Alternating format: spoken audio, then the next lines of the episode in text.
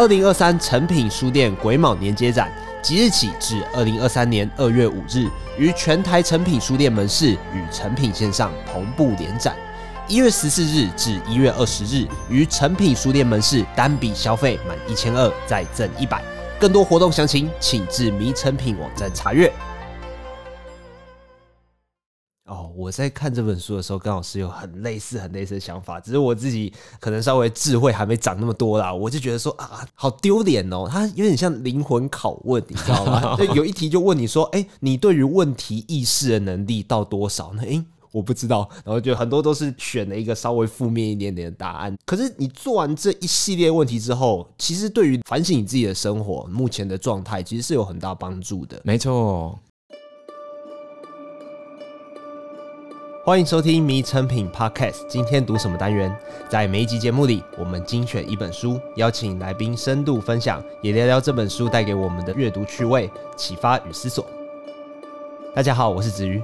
如果啊，你回想过往所发生的每件事情哦，比方说考试啊、恋爱、提案、与人争执等等，随着我们经验年龄的增加哦，似曾相识的感觉啊，就会逐渐的明显。也许呢，我们会更加的得心应手。那这个时候有一套良好的原则，会帮助我们在瞬息万变的生活当中啊，取得主动权呢，更快速的做出更高品质的决策哦。那本期节目邀请艾瑞克爱投资也爱阅读的艾瑞克老师，向听众分享 Ray Dalio 这位大神，以及 Ray Dalio 如何引导我们建立自己的原则。艾瑞克老师好，迷诚品的听众好，我是艾瑞克老师。我想先请您稍微为听众介绍一下 Ray Dalio 这个人哦，因为在投资界、金融界里面。大概路人都会听过巴菲特嘛，要不然就是看过电影《大卖空》的人啊，可能就会知道 Michael Burry 医生。Ray Dalio 好像相对的低调一点点哦。那除了在投资上面的长才之外，他还有什么特质或者是故事可以让我们去借鉴他的著作呢？其实 Ray Dalio 他是全世界最大的避险基金公司，叫做桥水资本 （Bridgewater） 的创办人。那因为毕竟它是避险基金嘛，不是一般我们个人投资人能买的，大部分都是机构法人，甚至是一些政府的退休基金，所以平时一般的听众民众比较少会接触到它，但是他其实是很有名的哦。在二零零八年的时候啊，他成功的预测了金融海啸，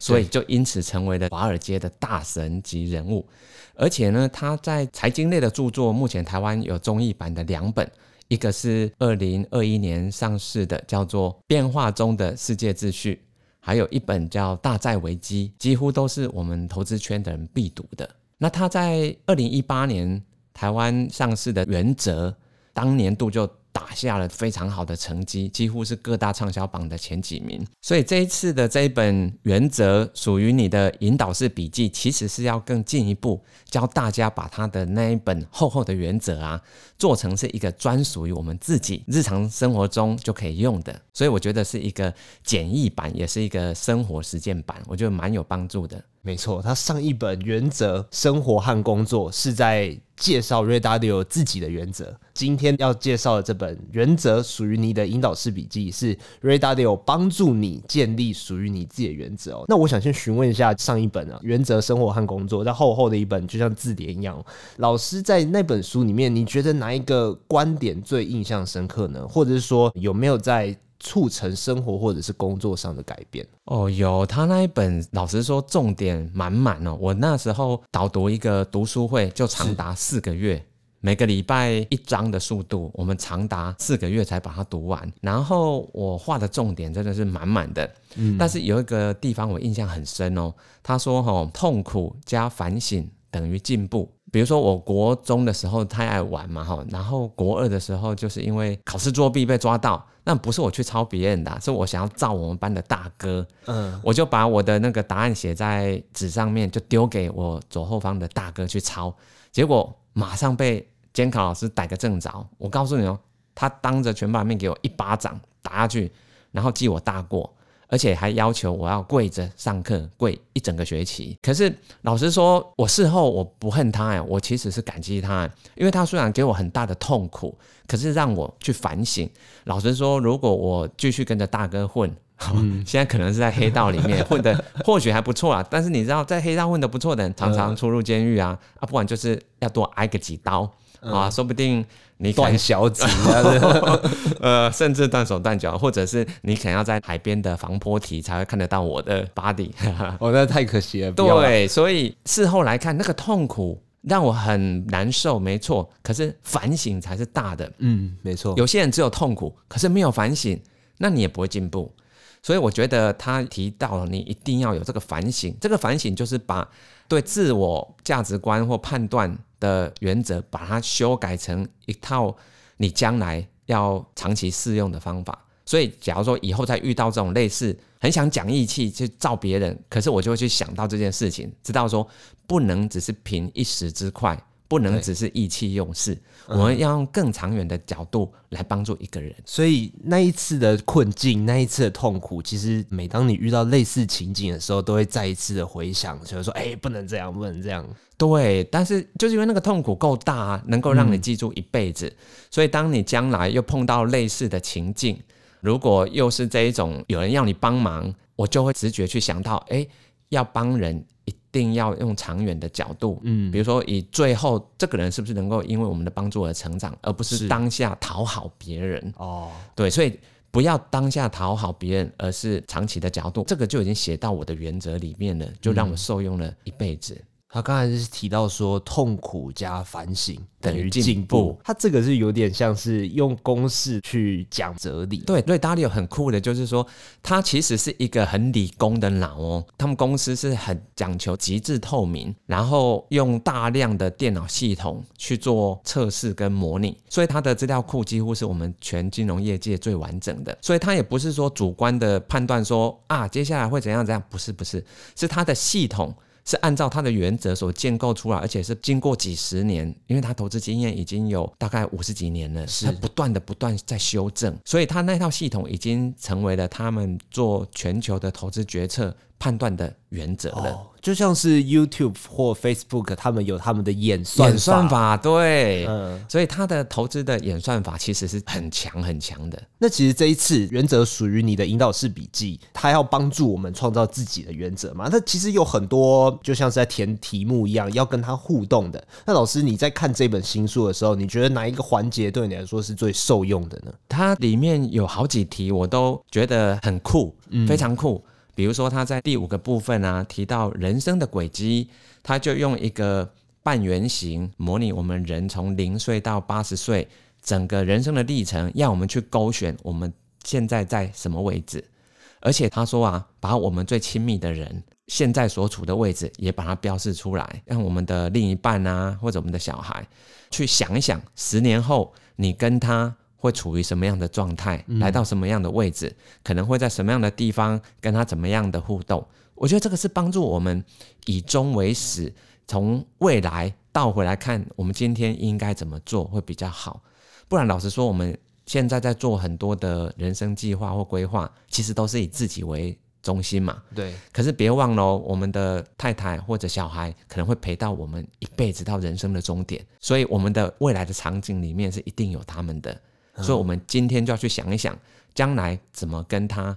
互动。那我们今天就开始做一些正确的判断跟选择。哦，我在看这本书的时候，跟老师有很类似、很类似的想法，只是我自己可能稍微智慧还没长那么多啦。我就觉得说啊，好丢脸哦，它有点像灵魂拷问，你知道吗？就有一题就问你说，哎，你对于问题意识的能力到多少呢？诶我不知道，然后就很多都是选了一个稍微负面一点点的答案。可是你做完这一系列问题之后，其实对于反省你自己的生活目前的状态，其实是有很大帮助的。确实，所，所以我觉得说这本书里面有很多金句啦，很多励志的话，但是其实它非常理性。然后你获得多少，你的改善多少，端看你投入多少。没错，其实它曾经被《时代周刊》评选为全世界。最具影响力的一百位人物，其中一个所以你就知道他其实是在市场上，不管在金融业界或者在一般我们生活中，其实是很有影响力的哦。其实他在一生的轨迹里面就遭遇过很多次严重的挫败，所以你看他在人生旅程的半圆形图里面，你会看到他精准的去描绘出了我们可能会遇到的事情。所以我可以说他是用他一生，因为他七十几岁了嘛，他想要把他一生的这个经历呢。拿来当做我们的一个参考，让我们去找出我们自己最合适的路径。而且他其实哈是一个很有风格，你也可以说是有不同的想法跟思维，所以他其实是被称作投资界的贾博士。所以你从读他这一本导演笔记里面，我们也会发觉，哇，他好多的题目都是我们从来没想过的，嗯，所以代表他的思维真的不是普通人哦，他是蛮酷的一个人。我觉得除了是这样之外，他的举例。你完全没有想过，可是他整个叙述完之后，你马上可以想到你生活当中的经验去对照，没错，就是有一个人把它弄成一本书来统整起来，而且那么的有纪律、有效率的去统整，我觉得这非常的珍贵啊。那引导式笔记里面有一栏思考我们自己要的是什么，那他称比较优先顺序较前的被称为头号价值啊，那反之就是落后价值。唯有确立自己的价值观，那你的目标才会清晰。可不可以？请老师以投资理财的角度来说明一下，就是不清楚自己要的是什么，这件事情有多危险？其实哈，我们每个人啊，风险承受度、风险偏好是差很多的。嗯，所以比如说有我个人，我是不喜欢波动很大，因为我会睡不着、睡不好，所以比特币这种东西就不太适合我嘛。而且我也不喜欢花太多时间在看盘这件事情，所以当冲也就不适合我。所以对我来说，所谓的头号价值里面，我就是要平稳，而且花最少的时间，这样子其实会获得一个比较稳定的报酬。所以我这样就可以省掉很多的时间，因为常常你会看到一些新闻报道去描述这些做短线的事情，那我就根本不用看，因为我知道他。不属于我的头号价值哦，他甚至是我比较不想关心的、哦、那些少年股神们。对啊，那个对我来讲就是落后价值，所以我根本不用花任何的时间在那上面。哦，就是如果。即便他的报酬比较高，可是因为这个报酬，我每天都在睡不好觉，然后情绪变得很起伏，然后跟家人的互动又不好，那赚到那些钱又有什么用呢？对啊，但是毕竟我已经四十六岁了嘛，所以我已经来到人生比较中后段的时间了，嗯、所以我现在所勾选出来的头号价值就不会跟二十岁的年轻人一样。是但是如果是对于还在当学生或者是刚毕业，他因为他们本金很少。想要去赌一把，所以说不定他们选出来的头号价值就是可以快速致富啊，所以他们选的当然会跟我们不一样。这也是这本书要提醒我们的，每个人的人生阶段所站的位置是不同的，嗯，所以你必须要在不同的时间点回来。检视你所做的这些选择，因为你的这些判断准则其实是会改变的。了解。那另外，围棋它有一个术语啊，叫做复盘。那若是延伸到生活上面的话，就有点像是回到某个事件发生的时间点，检讨看有没有更好的办法。这其实也算是 Ray Dalio 他的公司里面很长、很重复在做的事情，对，以便你未来遇到类似的事情，你可以。有一个情景再现的功能呢、但是我读到这边的时候，我自己会有点小问号啊，就是每次事件它时空背景不同嘛，它不应该是独一无二的吗？那为什么这样子的归纳是有用的？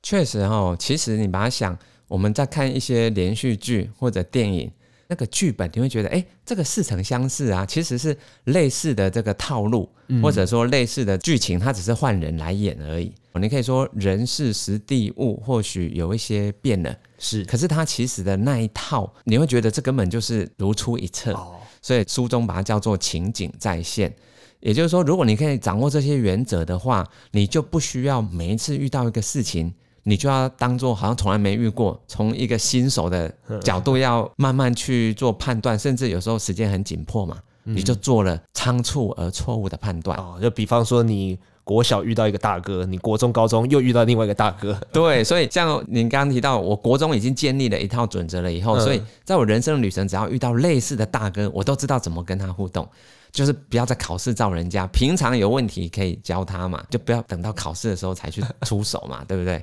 所以这种原则就可以陪我们走过整个人生的历程。其实我们成品也会去访问一些一流人士啊，最近接触到，我觉得算是两个极端。一个是漫画编辑，他可能一整天除了睡觉之外，他都投入在他的工作里面。然后另外一个呢，他是景观设计师，他看起来好像诶去露营，然后种种花草等等，但是其实。他在生活当中也在汲取他工作的灵感。那有些时候我会听到工作就是生活啊，生活就是工作这个样子。你往坏的角度去想啊，你就觉得说，呃，这个是惯老板发言啊，叫我们花很多时间在工作上面。可是你往好的地方去想，很多一流人士就真的会这个样子啊。对，就是他们工作跟生活融为一体。那看完这两本书的时候，其实你会觉得这本书其实不只适用在市场啊，其实在工作和生活你都能找到。举例去做想象啊，那问一下老师，就是投资跟生活他们的关联性到底在哪里呢？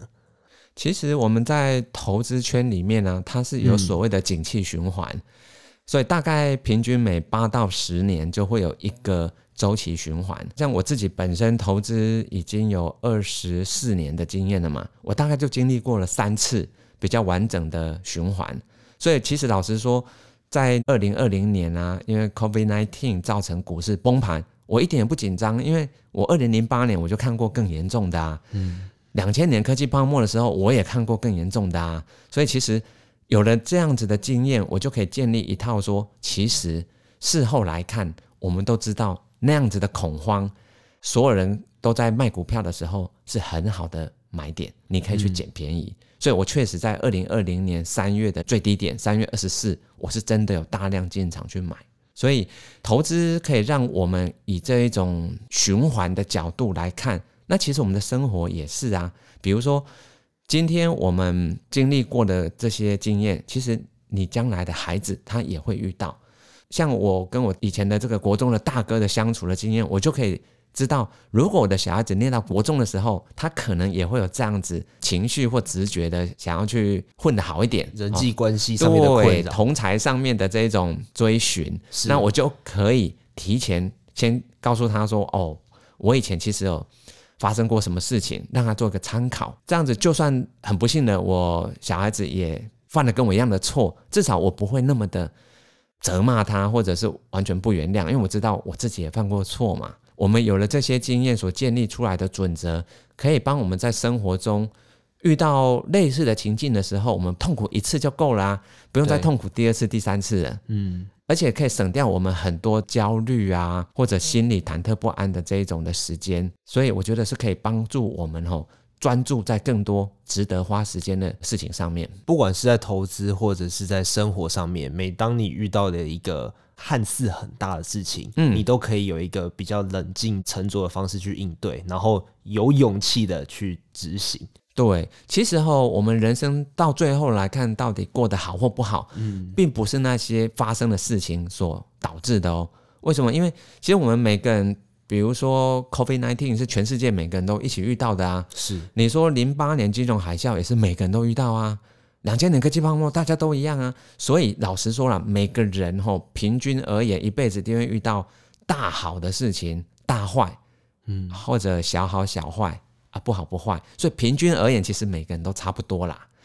因此吼，如果我们因为遇到坏事，我们就很纠结在那一件事情，然后悔恨啊、痛苦、绝望，甚至自我放弃，老实说，真的不必要，因为别人也都走过来了，所以我们可以。参考别人的原则，建立我们自己的原则，我们就不会那么的情绪或情感用事，犯下不该犯的错。了解，像书中其实也提过的，在你身上发生的事情啊，先前也在他人身上发生过无数次啊。没错。那最后呢，我想引述 Ray Dalio 在书中的描述哦，假如你现在没有坏事发生，那等一下就会有，因为现实就是如此啊。当我们写下一套属于自己的原则，设计自己的机器，并随着阅历不断改进啊，我们就能一步步的排除障碍，啊，演化出更高品质的自己啊。朝目标迈进啊！不管你的目标是财富、是名声或是快乐，那今天节目就到这边，邀请大家到诚品书店全台门市，或是点阅节目简介的诚品线上书籍连接，查找商业周刊出版的《原则》，属于你的引导式笔记。如果你喜欢这期内容，请订阅我们的频道，在收听平台给我们五颗星，或是推荐给朋友。谢谢大家的收听，也谢谢今天来宾艾瑞克老师。我们下次见，拜拜，拜拜。